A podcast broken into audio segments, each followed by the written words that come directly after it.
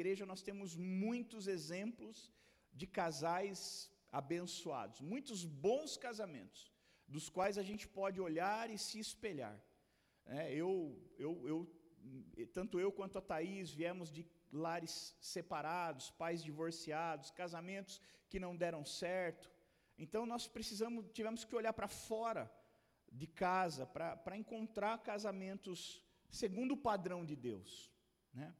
E graças a Deus olhamos para dentro da igreja e vimos tantos casais que nos, que nos inspiraram, que nos mostraram como nós devíamos fazer. E eu quero falar principalmente para você que ainda não casou, você que ainda está disponível. Se você errar no início, vai comprometer toda a tua vida. Existem duas grandes decisões que mudam a vida de uma pessoa. Primeiro, Deus a quem ela vai servir. Se você escolher o Deus errado, você vai, você pode amargar coisas terríveis. E segundo, a pessoa que você vai passar o resto da sua vida. Amém? Casamento não é test drive. Quando Deus está à frente, queridos, não tem como dar errado, não, não tem volta. O nosso casamento é bom, não é porque nós somos maravilhosos, pelo contrário, nós somos terríveis. Eu e a Thaís nunca daríamos certo casados, porque o nosso temperamento é, os dois são terríveis. Então, só o Espírito Santo para mediar tudo isso e fazer com que dê certo. Eu quero ler um texto com você. Se você está com a sua Bíblia, abra em Romanos 1:16. Uh!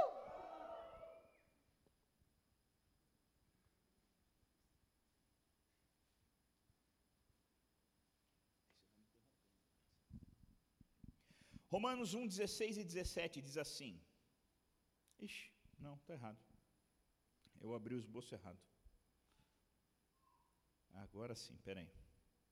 Vamos de novo. Salmo 41. É só para fazer você ficar mais fera e achar os versículos da Bíblia. Salmo 40, do 1 ao 3, diz assim: Esperei com paciência pelo Senhor.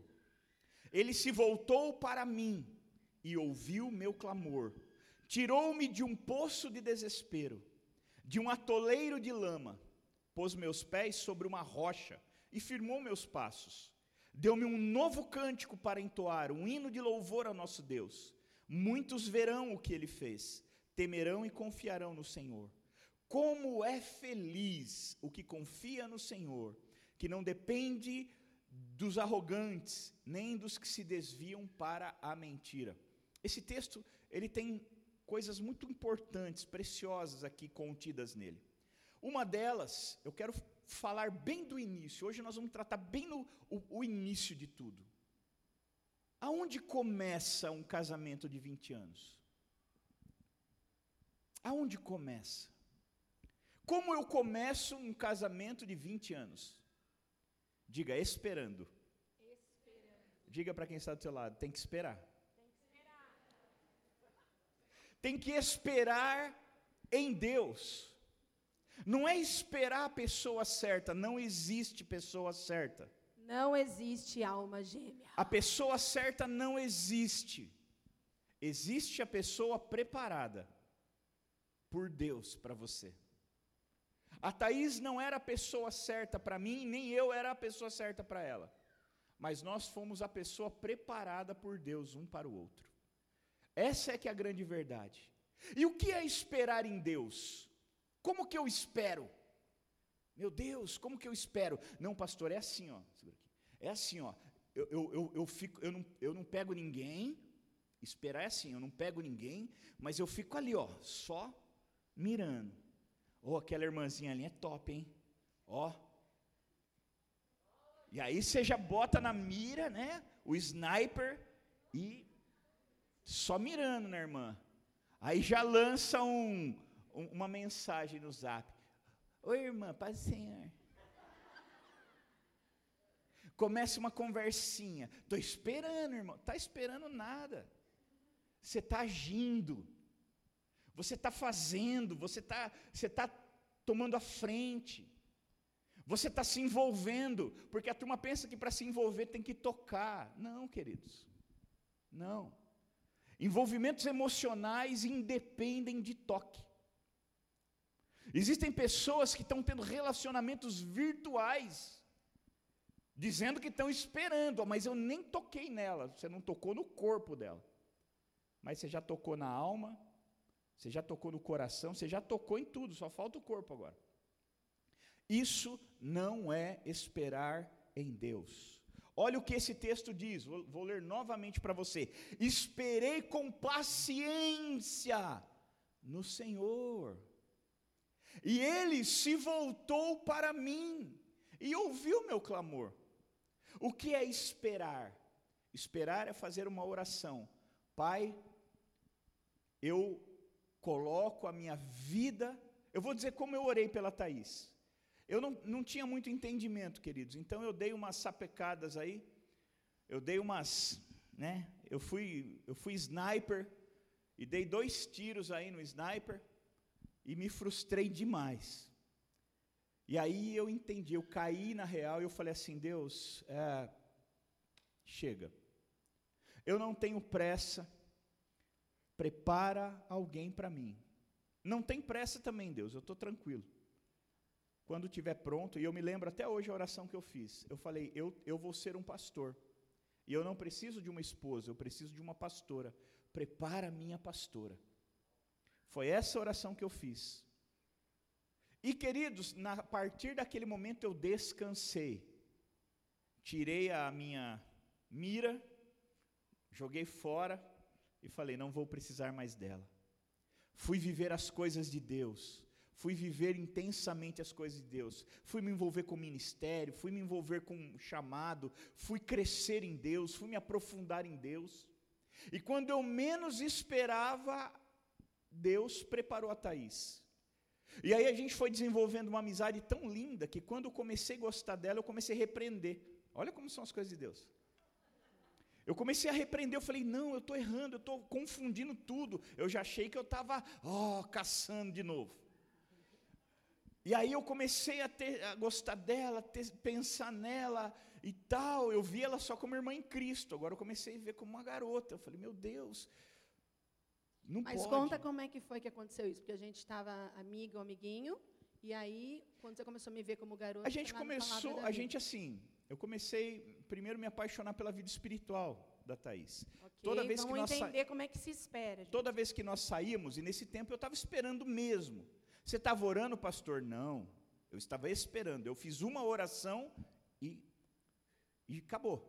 E eu também, garotas. Eu não era amiga do Gilbert ainda. E eu vim com um relacionamento, me desfiz dele a pedido do Senhor e comecei a esperar.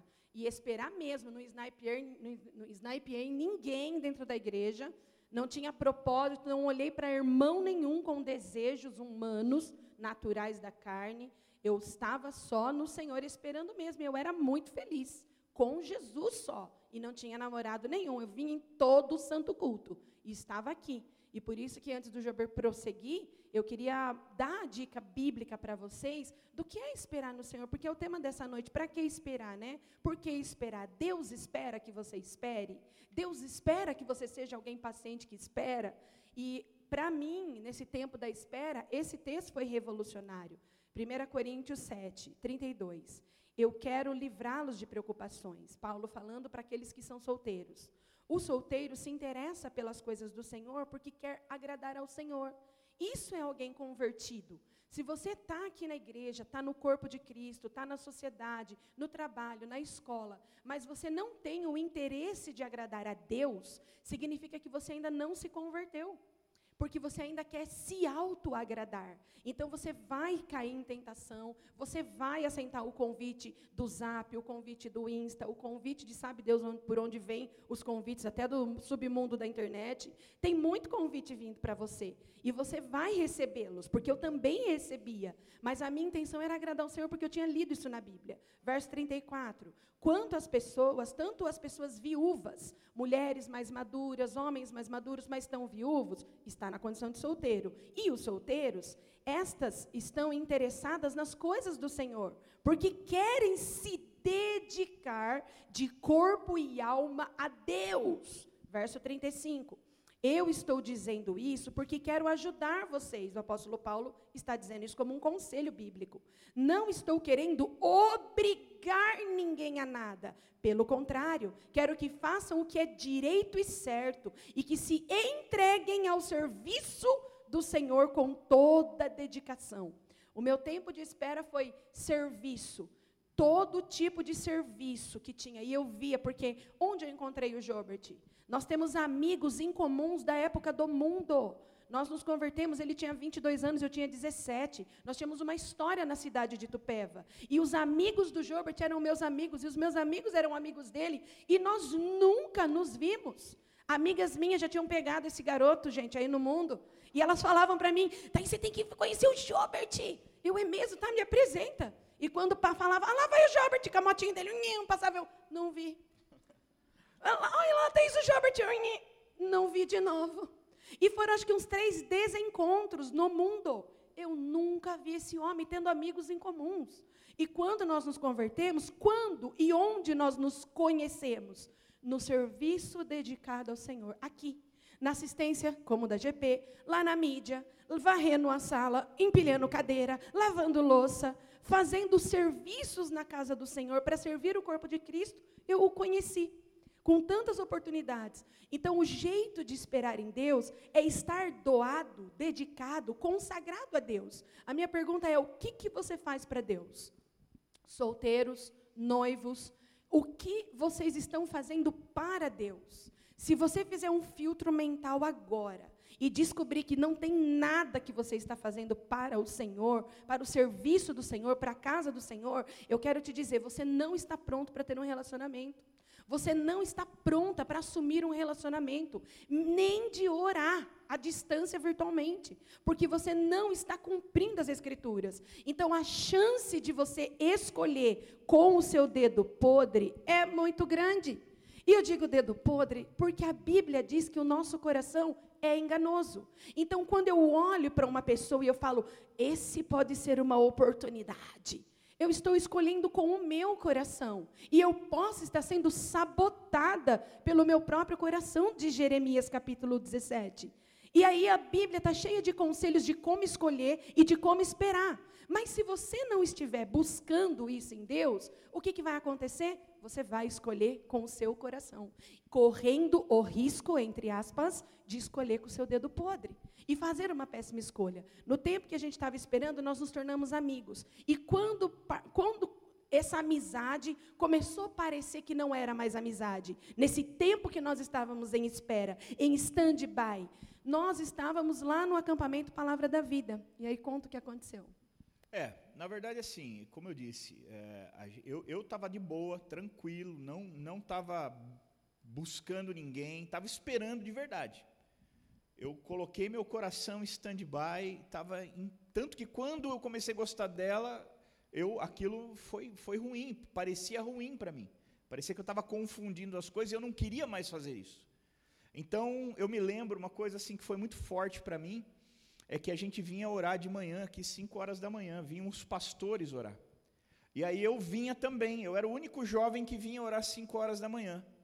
E um dia eu cheguei e tinha uma, a Thaís estava lá orando. Aí eu falei, caramba, orando 5 horas da manhã, essa menina é de Deus. E beleza, e fui embora. No outro dia ela estava lá de novo. Aí eu falei, meu, tem coisa errada. Aí no terceiro. Coisa certa, né, irmão? Vai orar, é coisa boa. No terceiro dia ela foi de novo. Aí eu falei, não, preciso conhecer melhor. Aí eu falei, onde você vai? Para onde você vai, Thaís? Aí eu vou lá para o centro. Aí eu também. Eu morava aqui do lado, aqui no Boa Esperança.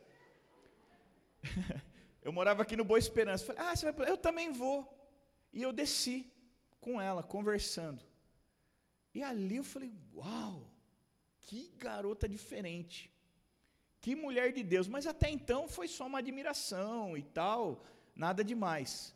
E aí a gente começou a se aproximar e lá nesse acampamento, aí a gente começou, aí que eu, foi a primeira vez que eu vi ela como uma possibilidade. Fala aí que momento foi esse que você me viu de possibilidade. Ah, foram muitos, né? Durante todo Fala o tempo. Fala a verdade lá. da bermuda jeans e do maio roxo. Ah, é.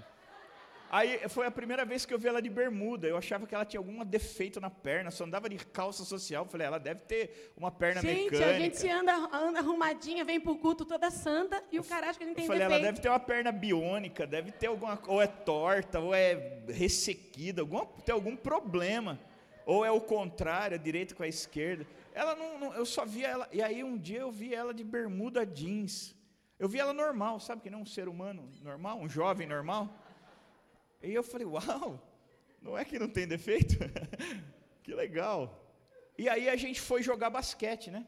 E aí, na hora de orar, a gente deu a mão para orar. Não, foi no caça-tesouro a hora da mão. Foi, foi no caça-tesouro. Aí a gente fez lá uma brincadeira tal, e a gente foi orar. A hora que eu peguei na mão dela, assim, deu um. Zzz, sabe, um choquinho, assim, um negócio estranho. E eu senti isso também, mas não contei para ninguém. Eu falei, uau, que da hora, mas assim, né? Repreendendo. E aí, Aí eu queria chegar mais perto, eu queria conhecer ela. Eu lembro que tinha um lago, que a turma vinha de tirolesa. Aí eu estava indo assim, eu, eu, de repente eu vi, ah, caiu na água. Você vinha pela tirolesa assim, aí soltava e caía no meio do lago. Eu falei, nossa, quem que é esse doido? Quando, aí saindo da água era ela. Desceu e pulou da tirolesa. Aí eu me apaixonei. Falei, nossa, desceu de tirolesa ela, Jesus. Era, era o sinal que eu precisava. E aí eu falei, nossa, eu comecei, falei, eu preciso me aproximar um pouco mais, para conhecer um pouco melhor. E aí eu lembro que ela estava, tinha um, o lago assim, tinha um barquinho. Aí tinha uma ilha bem no meio assim do lago. Aí ela estava do lado de lá do lago. Eu falei, quer saber, eu vou catar o barquinho e eu vou, pá, né? Se exibir. Todo romântico, Pavão. né? Camisetinha regata, vou mostrar que os... Né? Na época tinha, Sidão. Era só... e pá... Aí e tinha umas meninas lá que estavam meio afim de mim também, mas que eu não queria. Quando eu entrei no barco, elas já pularam no barco. Ai, eu estava morrendo de vontade de andar de barco. Me leva para andar? Meu, aquele barco virou uma lancha. Mas eu dei a volta, pronto, agora desce, desce. Aí elas desceram. Quando eu fui com o barquinho lá, a Thaís saiu. Eu falei, droga. E parecia que, sabe, parecia que tudo estava errado. Parecia que a gente estava desencontrando. Eu falei, ah, beleza. E aí a gente foi se conhecendo e se apaixonando um pela vida espiritual do outro. Até que isso começou a virar um sentimento, e eu comecei a repreender. Eu falei: não, eu tô conf... olha eu confundindo de novo. Olha eu carentão aqui, querendo já. A menina foi legal comigo, virou minha amiga, e eu já estou me apaixonando. E aí eu comecei a orar contra. Eu falei: Deus, tira isso de mim. Tal. E ela também. Olha o sinal, jovens. Quando é. você tem um sentimento por alguém, você não vai assim se abrindo para o sentimento. É correr o risco da defraudação. É ela. Como você sabe? Não, porque eu gosto dela. Eu sempre falo isso. Gostar de alguém não faz dela a pessoa certa para você. Exatamente. E aí eu comecei a repreender. Eu falei, tô, tô, né, minha carência fluindo. E ela, da mesma forma. Aí ela me convidou para ser padrinho de formatura dela. Nós já éramos melhores amigos aqui na Cristã. E aí eu fui. E na volta, no carro, a gente, a irmã dela e a Bárbara. A Cadê a Bárbara? A Bárbara estava tá aí? aí? também. A Bárbara foi testemunha solene. A Bárbara foi, a Bárbara estava naquele dia dormindo ela no banco criança, de trás. Ela era criança, Ana. Aí a Bá estava dormindo no banco de trás junto com a Genzi, a irmã da Thaís. E naquele dia eu me declarei para ela, assim, mas declarei e falei, eu já vou acabar até com a amizade. E aí quando eu olhei do lado, ela com um sorrisão desse tamanho. eu também estou sentindo isso. Amém. Então vamos começar a orar. Olha que legal. Então, o primeiro passo não é a caça, o primeiro passo é a espera. Como começa um relacionamento? Ah, começa caçando, pastor. Então vamos caçar. Não, não, não. Se começar caçando, começa errado. Porque quando você caça, você está no controle. Você escolhe. Quando você ora, Deus está no controle e Ele escolhe. E aí faz toda a diferença. Então, um relacionamento não começa pela caça, Começa pela espera. Você ora, coloca a sua vida emocional, coloca o seu futuro, o seu casamento nas mãos do Senhor e descansa. E o que eu faço enquanto eu espero? Você estuda, você se aperfeiçoa, você serve a Deus, você se aprofunda no Evangelho, você se prepara. Você se prepara. Porque nós, quando começamos a namorar, em um ano e meio nós estávamos aqui casando. Um ano e meio. Então, enquanto você espera, você se prepara. Você vai estudar, você vai fazer seus cursos, você vai fazer suas pós-graduações, você vai fazer sua faculdade, você vai fazer aquilo que você tem que fazer. Você vai procurar um bom emprego. Enquanto você espera, também você se aprofunda em Deus. Por quê? Porque a mulher sábia edifica o seu lar, e nós não somos sábios. Nenhuma mulher é sábia por natureza. Por isso que a Bíblia diz que o princípio da sabedoria é o temor a Deus, é temer a Deus. É Deus, a Bíblia diz, aquele que tem falta de sabedoria, peça a Deus, e do alto lhe será dado liberalmente. Então você vai buscar a Deus, porque quando chegar o momento de você ser esposa, você é cheia de Deus, você vai saber o que fazer, como conduzir o teu lar em sabedoria, você vai edificar o teu lar. Homem, garoto, você vai se preparar, porque você vai ser o sacerdote de um lar. É muito pesada a responsabilidade de vocês, garotos. Porque o propósito muito de Deus não é você mesmo. ficar fazendo test drive, não. Fico com uma aqui, a outra ali, ficar defraudando emocionalmente, se sujando, se contaminando espiritualmente com o pecado. Não. O correto, o que Deus espera de você é que você faça a coisa certa, para que Ele te dê a pessoa preparada por Ele para que você possa então viver um casamento maravilhoso. O alvo não é um namoro, o alvo é um casamento. O alvo é uma família, e se você quer namorar com qualquer outra, por qualquer outra razão, então nem tente, nem comece. Contente-se com a sua solteirice. Se você quer só ficar, só pegar uma, pegar outra, pegar um, pegar outro, não, queridos. Não, isso não funciona. Deixa eu aproveitar aqui para lembrar vocês do ano passado que o do bem veio aqui falar com a gente sobre esse tempo da espera. Cris, você está onde? Eu não estou te vendo. Ah, ok. E esse tempo da espera é muito interessante, porque no tempo da espera que você estabelece o que você está esperando. Porque nós colocamos essa pergunta, para que esperar? Porque eu vou te dar no final aqui respostas bíblicas dessa pergunta. Mas a grande sacada é, enquanto você espera, é que você constrói o que você está esperando. E eu lembro que o Cris, ele foi muito firme em dizer, pastora, né, eu sou virgem. Eu, quantos anos você está, Cris? 28? 28. E eu, eu coloquei no meu coração que eu estou esperando uma garota que está esperando como eu estou esperando. Ou seja, eu não gostaria de pegar uma garota e me, ela, me enamorar dela e me casar, sendo que ela tem outras experiências. Eu queria que ela estivesse como eu, esperando como eu estou. E eu sei que isso é um requisito bem alto. Eu até conversei isso com o Cris, que eu acho que é extremamente relevante, porque ele me falou que a família dele é boa, a casa dele é boa, a vida com Jesus dele é boa, e não tem porquê ele trazer para dentro da vida dele uma pessoa que não seja e que não esteja esperando como ele espera. E eu acho que isso é muita coragem, muita ousadia, principalmente nos tempos que nós estamos vivendo. E eu também convivo com o Ítalo, de 17 anos, meu filho, que ele está esperando. Ele foi em alguns casamentos, ele foi em muitos casamentos, desde que ele é adolescente. E um dia eu cheguei em casa no ano passado e ele falou assim: mãe, tomei uma decisão séria. Como um adulto, ele falou naquele dia. Ele falou assim: mãe, é, eu já fui em muitos casamentos. Eu fui em casamentos que os jovens esperaram, e eu fui em casamentos que os jovens não esperaram. E existe uma diferença de unção no matrimônio, no, no ato do casamento, gritante entre os jovens que eu conheço, que eu estive no casamento que esperaram, e os jovens que não esperaram e fizeram casamentos que quiseram fazer. E eu percebi isso e Deus falou comigo que eu devo esperar.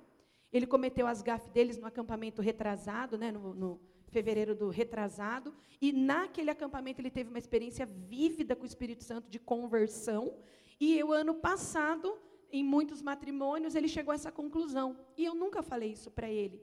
E eu sei que isso é o Espírito Santo. E por que eu estou dizendo isso sobre o Cris, sobre o Ítalo? Porque nós estamos falando de homens heterossexuais. E não estou falando de qualquer pessoa, gente. Estou falando de gente que decidiu esperar. Eu escuto de adultos, pais, de filhos que estão aqui conosco na GP, que eles falam, pastora, mas a gente tem que estimular os nossos filhos a terem experiências, experimentar. E eu falo, meu irmão, minha irmã, você não lê a Bíblia. Se você lesse as Escrituras e confiasse em Jesus de verdade, jamais você daria tal conselho para o seu filho. E por essa razão vocês vão ouvir aqui, dentro desse mês, pais que decidiram ser pais bíblicos. E vocês vão entender por que nós estamos falando sobre o tempo da espera. Para que esperar? Porque Deus espera que você espere. Mas, pastora, onde está isso? Tem uma chuva de versículo que não dá tempo para lermos aqui. Então, no final, eu vou dispará-los para todos vocês entenderem para que, que o jovem espera. Hoje tem um nome socialmente dito aí sobre a sexualidade dos jovens cristãos que decidem esperar como não praticam o ato sexual, estão sendo chamados, entre aspas, de minhoca. Assexuados que não praticam não têm sexualidade. E não ter sexualidade não é a verdade. Só são apenas homens e mulheres que decidiram esperar. Decidiram, por escolha, esperar. Porém, o apóstolo Paulo diz que não é uma obrigação esperar. Você pode defraudar a sua vida, você pode fazer escolhas, mas você não vai poder reivindicar de Deus promessas. Porque as promessas estão junto com deveres. E o esperar é um dever bíblico, está na palavra de Deus. E tem sido muito difícil para alguns jovens entender a palavra, porque não tem o hábito de conhecer a Jesus através das Escrituras. Então é muito importante você saber que no meio, no nosso meio, tem jovens solteiros que estão esperando. O Christian não é homossexual. Mas é isso que alguns da sociedade pensariam, não é, Cris? Zombarias na faculdade. Corre-se esse risco. Por quê? Porque ah, você não pratica o sexo, você tem 28 anos. Como assim? E, na verdade, gente, isso é só santidade ao Senhor e um escândalo para o mundo. Na verdade, esse não é o único requisito, né? Óbvio. Né? Mas é você que vai colocar os seus. Por exemplo, tanto eu quanto a Thaís tínhamos, nós viemos do mundo, com relacionamentos, conhecemos o sexo no mundo. Quando viemos para a igreja e nos casamos, nós já tínhamos, já, já tínhamos vivido essa experiência. Trágica. É, é óbvio trágica. que num outro contexto, né? Depois de Cristo, não mais. Aí nós fomos um do outro. Mas, Mas o nosso namoro esquentava e a gente teve que lutar contra isso. É. Isso aí, isso aí é para o Fabinho Pagês, para o Sidão. Pra, isso aí é outro momento. A questão é o seguinte, queridos: é, você tem que colocar a tua, o teu critério. Você tem que colocar o teu critério. Cada um coloca o seu. Agora, sabe por quê? É, na verdade, é assim: quanto mais feliz a pessoa é com a sua solteirice, mais critérios ela vai colocar. E quanto mais infeliz, menos critério. Pega qualquer coisa que passar pela frente. Então, quando você vê alguém pegando qualquer coisa, você fala, ixi, esse aí está infeliz. Agora, quando a pessoa é feliz com Jesus, ela está bem com ela mesma, então ela pode colocar uma lista gigante. E Deus vai, vai suprir todas. É isso aí. Tudo bem. Bota essa lista para rodar aí, porque é isso mesmo. Você é feliz, você já é feliz. E quando você encontrar alguém, vai ser alguém para compartilhar a felicidade né? não para vir trazer dano, problema. É isso aí. Agora, queridos, uma coisa que eu quero que você entenda. Né? Não, não basta só, es, só, ah, eu estou esperando em Deus. Se você não sabe esperar em Deus, ou não espera do jeito certo, você não espera. Você não espera. Porque está cheio de jovem que fala, estou esperando, só que aí está lá flertando no, no, no, na rede social, ah, eu te amo, você é minha gata. Isso não é esperar. Defraudar. Isso é defraudar, você já está defraudando, você já está se relacionando. E a Bíblia diz em Tessalonicenses 4 que Deus é vingador disso. Esperar é ficar na sua, orar, colocar na mão de Deus, e não precisa ficar orando toda hora. Você ora uma vez só. Orou uma vez só, aí você entra no modo de stand-by. Você entra no modo de espera. Olha aqui. Versículo 2: Tirou-me de um poço de desespero. Esperei com paciência no Senhor. Versículo 1: Ele se voltou para mim e ouviu o meu clamor. Quando você espera e Deus ouve o teu clamor, olha o que ele faz: Tirou-me de um poço de desespero. Alguém se identifica? Semana que vem é dia dos namorados, já começa a entrar em crise. Tem alguém desesperado aí? Quando foi chegando Não lá, entrando em junho, já começou, meu Deus, outro dia dos namorados sem namorado. Tirou-me, ele tira você do poço de desespero. Tem um outro texto que eu acho demais. Abra em Salmo 37, 7. Olha isso, olha o que é esperar. Olha o que é esperar. Eu vou ler na minha versão aqui. Diz assim: aquiete-se na presença do Senhor. Olha aqui na versão do telão diz: Descanse no Senhor e aguarde por ele com paciência. Não se aborreça com o sucesso dos outros. Ai, todos meus amigos estão namorando, só eu que não. Ai, meus amigos estão tudo orando com alguém e eu não estou orando com ninguém. Olha só, não se aborreça com o sucesso dos outros, nem com, as, nem com aqueles que maquinam o mal, né? Aqui já está falando de um outro assunto. Mas olha só, o meu diz assim: aquiete-se na presença do Senhor, espere nele com paciência. Não se preocupe se o fulano, se o ciclano, que é mais novo que você, é mais nova que você, já está orando com alguém. Isso não é uma corrida de velocidade. Isso é uma maratona. Relacionamento é uma maratona, é algo para durar uma vida. Não adianta sair correndo na frente, estou namorando antes que todo mundo, e daí? Provavelmente você vai se frustrar antes que todo mundo precipitação, o que espera lá na frente é ruína, diz Provérbios. Não tenha pressa. Quem ama, espera. Não, não tenha pressa. Não precisa ter pressa. Espere. Mas espere. Mas espere com paciência. Não é ficar correndo atrás, não é ficar mexendo os pauzinhos, não. Entenda isso, querido. Se você errar nessa fase da espera, você estraga o teu futuro. Se você esperar errado, você estraga o teu futuro. Eu conheço gente que esperou, esperou, esperou e no final cansou de esperar. E falou: está demorando muito, vou fazer do meu jeito. E fez uma péssima escolha. E não é uma pessoa, eu conheço muita gente. Eu conheço muita gente que esperou, só que achou que estava demorando muito, porque os outros também estavam esperando e foi rápido. É que coisa boa demora para fazer. Gambiarra é rápido. Você vai fazer uma gambiarra é dois minutos. Agora, coisa boa, olha essa placa aqui que linda, essa, essas letras. Se você faz de cartolina, você faz em uma hora. Agora, quanto tempo demorou para fazer essa placa linda, com iluminação, com, com tudo? Talvez demorou semanas, talvez demorou um mês, dois, porque o que é bom demora, o que é bom dá trabalho para fazer. E se está demorando é porque é bom. Deus não vai fazer gambiarra com você.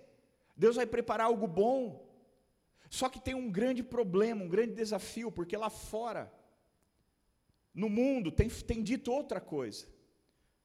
O mundo tem dito que você tem que ir, tem muitas formas de relacionamento, poliamor, um monte de coisa, um monte de bobagem.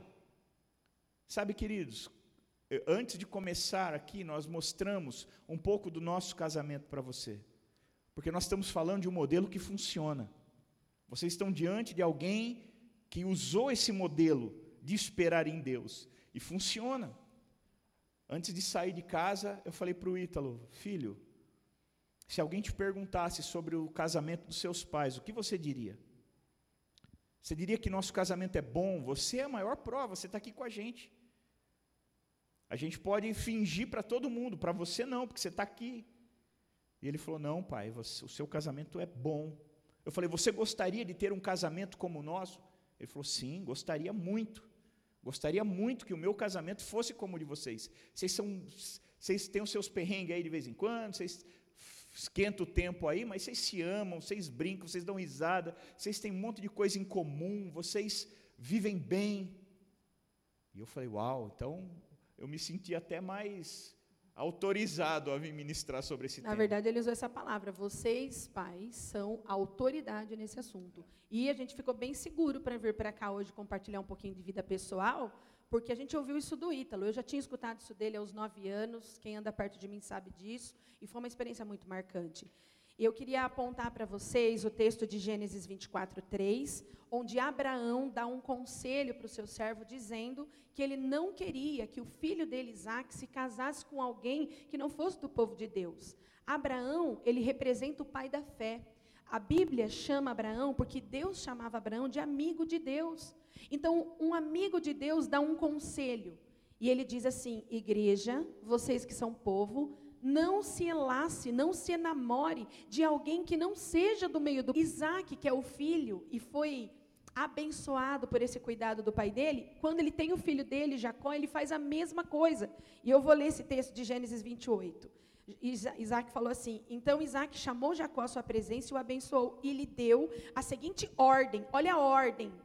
Não tome uma esposa entre as filhas de Canaã ou do mundo. Antes de Jesus vir à terra, havia uma separação entre quem era povo de Deus, os judeus, e quem não era povo de Deus, o resto do planeta. Quando Jesus veio, a separação e a mudança de mentalidade em Deus é a seguinte e a atual.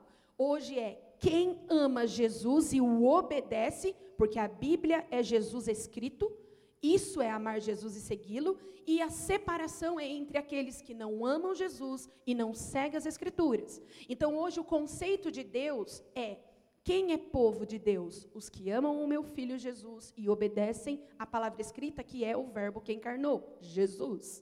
E quem é o povo que eu não aprovo? Aqueles que não amam o meu filho Jesus, que foi sacrificado, e não seguem a sua palavra, que é a Bíblia Sagrada. Ou seja, a separação que Deus faz hoje é um alerta para nós. Então, os conselhos que Deus dá a Abraão é: não pegue para o seu filho Isaac uma mulher que não seja do meio do meu povo. Aí Isaac aprendeu isso e foi bem sucedido no matrimônio. Chama o filho dele e fala: Jacó, eu te dou uma ordem. Não case com nenhuma mulher que não seja do meio do povo de Deus. E aí lá na frente, quando vem Moisés, muitos anos depois, Deus dá os dez mandamentos para Moisés. E Moisés se tornou tão confidente de Deus que Deus falou algo para Moisés e Moisés repartiu com o povo. Deuteronômio 7,3 diz assim. Olha Deus falando e Moisés compartilhando com o povo que é de Deus.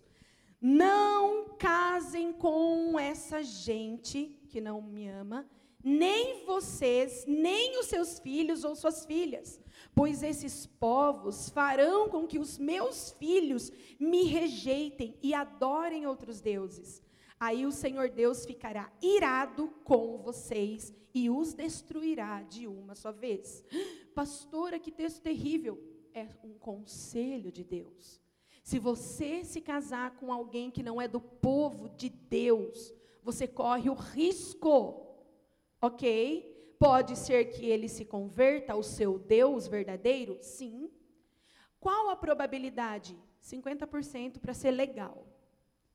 Eu diria que 70% seria a chance dessa pessoa te confundir e te arrastar para uma vida secular longe do Senhor. E isso está em Deuteronômio. Agora, olha que grave que está em Esdras 9,12. Eles disseram, eles disseram que nunca deveríamos casar com essa gente. Disseram também que nunca deveríamos ajudá-los a ter paz e prosperidade e que quiséssemos comer os alimentos produzidos desta terra. Como então poderíamos desobedecer novamente os seus mandamentos, Deus, e casar com essas pessoas que fazem coisas que o Senhor se enoja? Se fizéssemos isso, tu, Senhor, ficarias tão irado conosco que nos destruiria completamente e não deixaria que ninguém escapasse. Quando Esdras escreve isso, ele está orientando o povo que é de Deus a focar em alguém que seja do meio do povo de Deus. Ser um cristão e casar-se com outro cristão é um valor importante para Deus. Você pode me ouvir, você que me assiste pela internet, ou você que está aqui presencialmente, e ficar irado e rejeitar isso que eu estou falando. Mas eu quero te dizer: se você rejeita isso, você não rejeita um conselho de uma liderança ou de uma igreja, você está rejeitando um conselho de Deus. Quando Deus quis que o povo fizesse matrimônio saudável, Ele deu essa orientação. E isso não mudou, igreja. E aqui em Neemias, Neemias estava reconstruindo os muros, o povo foi levado, o povo de Deus foi destruído, e na reconstrução, no meio dessa retomada do povo de Deus, andando em amizade com Deus novamente, Neemias se lembra no capítulo 13, 25. Eu repreendi. Olha como Neemias foi duro. Imagina os seus pastores, Thaís e Gilberto fazendo isso com você. Olha o que esse pastor, entre aspas, Neemias, fez para o povo de Deus entender a gravidade de se casar com alguém que não é do povo de Deus. Eu repreendi aqueles homens e mulheres e os amaldiçoei. Bati neles e arranquei até os cabelos. E exigi em nome de Deus que fizessem a promessa de que nunca mais nem eles e nem seus filhos casariam com pessoas fora do povo de Deus. Eu disse a eles: foram mulheres estrangeiras que fizeram o rei Salomão pecar. Ele era tão famoso de todo no meio de todos os reis e nações. Deus o amou e o pôs como rei de todo o seu povo. E no entanto, ele caiu nesse pecado de casar com mulheres que não eram do povo de Deus. Verso 27. Será que nós vamos seguir o exemplo de Salomão e desobedecer o nosso Deus, casando com mulheres ou homens estrangeiros? Cri, cri. Não, pastor, a menina da faculdade é maravilhosa. O cara da escola é fantástico. Você não sabe a promessa que eu recebi do meu amigo de trabalho. Ele, quer me, ele ficou de joelho e deu flores. Meu povo, não se iluda, não se engane. Se a palavra de Deus diz que você deve esperar no Senhor e esperar por alguém que é do povo do Senhor, não vá contra o conselho de Deus, não seja tolo, não seja tola. Não escolha com sua própria vontade, porque você corre um grande risco de se frustrar, meu povo. Na verdade, não se trata de preconceito. Ai, como Deus é preconceituoso, como essa igreja preconceituosa, oh, não, não pode se relacionar com quem não é cristão. Não, não se trata de preconceito, entenda. Se trata de, de, de, lógica.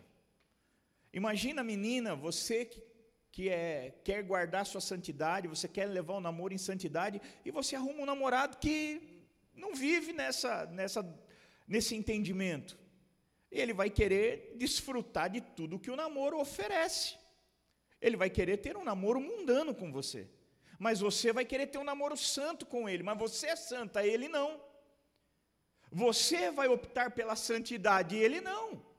Ele vem de outros valores, de outros princípios, de outro ensinamento. Ele vem de um ensinamento de que não, eu estou namorando, eu tenho direito. Eu vou fazer, ué. Eu já namorei com um monte, eu fiz. Por que com você não? Você entende? Ou jovem, você vai falar assim: não, eu, eu quero viver um, um relacionamento em santidade. Eu quero. E aí você começa a namorar com uma garota que já rodou uma garota que veio do mundo, também está lá no mundo, que já teve namorados e que já, e que já teve experiências. E aí você vai falar para ela que você não vai querer ter relacionamento com ela. O que, que ela vai pensar de você? Você entende?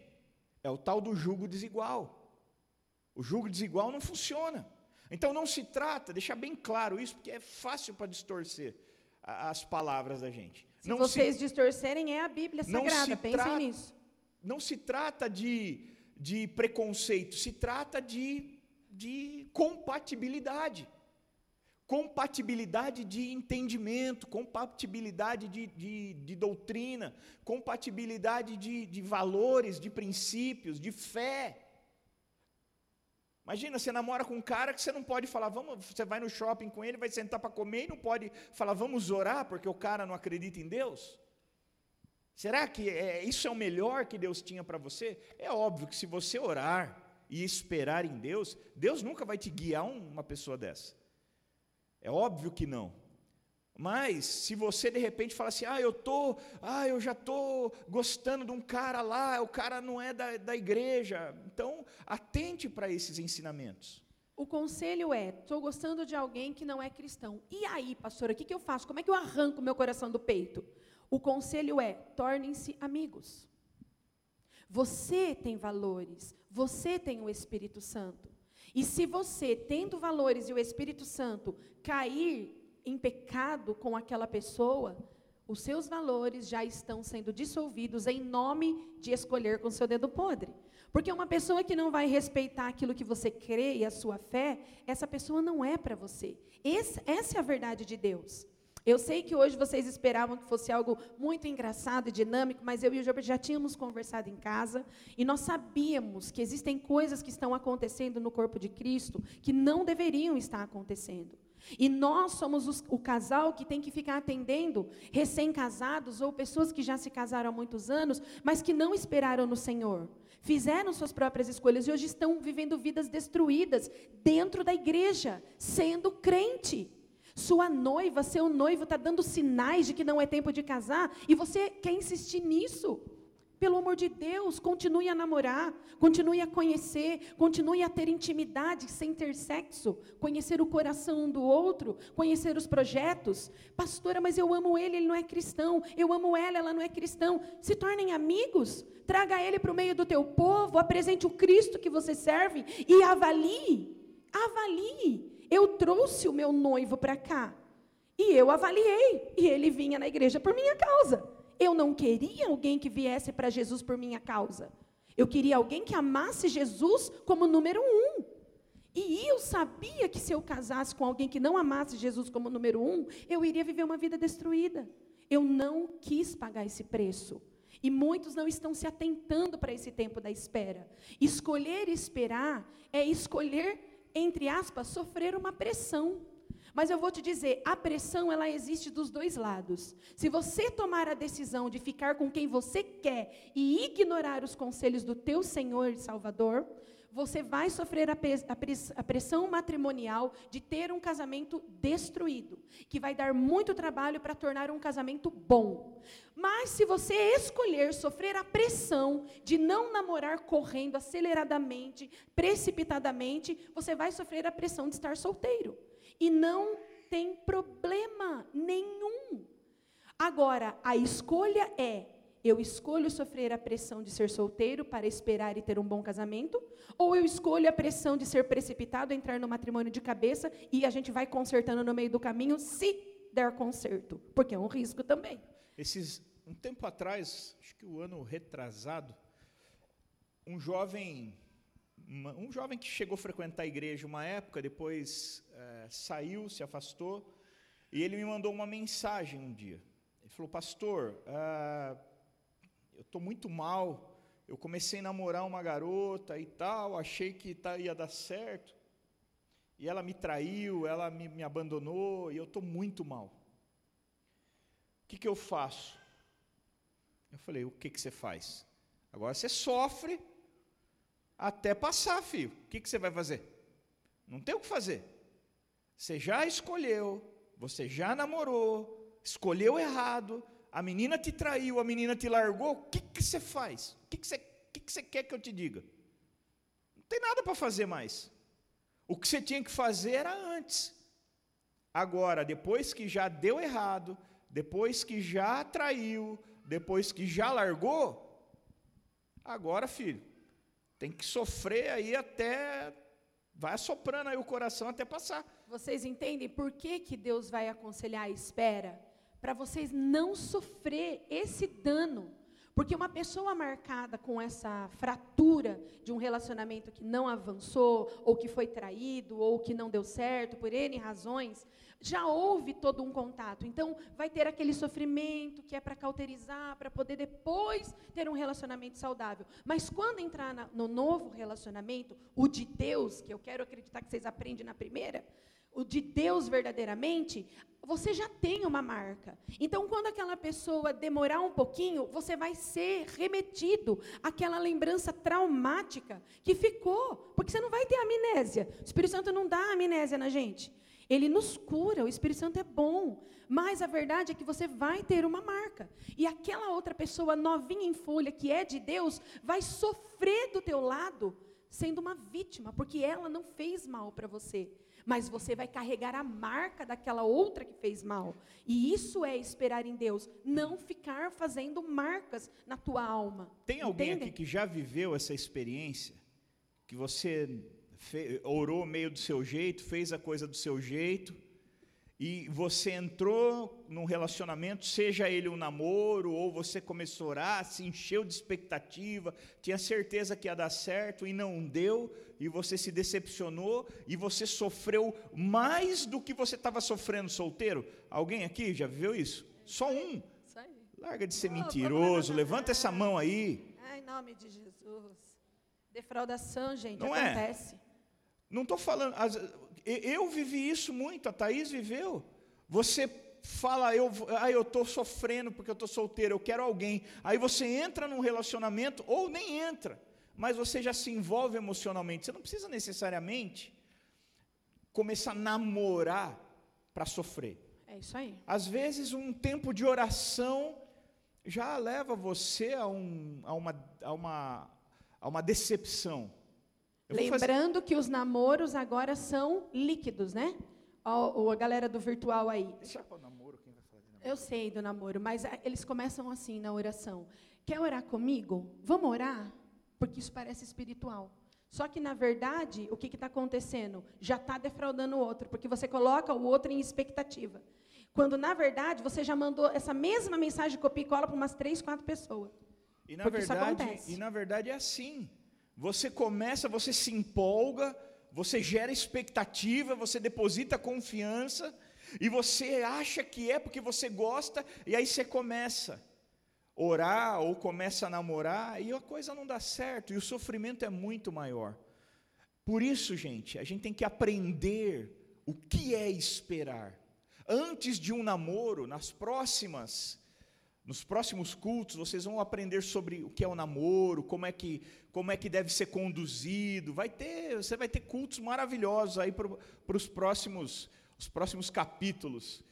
Agora, entenda, eu e a Thaís queremos deixar isso bem claro. Se você errar aqui, se você errar no tempo da espera, se você errar no tempo da oração, então dificilmente o seu namoro vai dar certo. Nós já estamos encerrando por conta do, do tempo. Se coloque em pé, por favor. Já, rápido, né? Mas eu quero que você entenda uma coisa.